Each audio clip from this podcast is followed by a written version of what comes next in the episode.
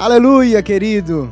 Você está bem? A paz do nosso Senhor e Salvador Jesus Cristo. Eu tenho certeza que você está bem. Vamos aqui para o nosso momento de devocional. Em Mateus 5, Jesus diz que nós somos o sal da terra. Mas se o sal não servir para salgar, para temperar, se ele perder o gosto, para nada mais serve, a não ser para ser jogado fora e pisoteado pelos homens.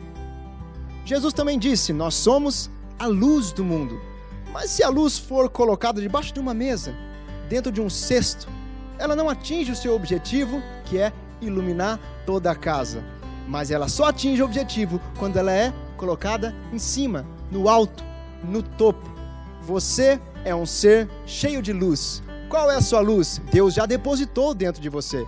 São os seus dons, os seus talentos, a sua capacidade ilimitada de realizar boas obras. O que é que você vai fazer com isso? Jesus já está nos orientando. Coloque a sua luz no alto, no topo, onde todos podem ver e onde os homens vão observar, olhar e ver e vão glorificar a Deus por causa das boas obras que você vai realizar.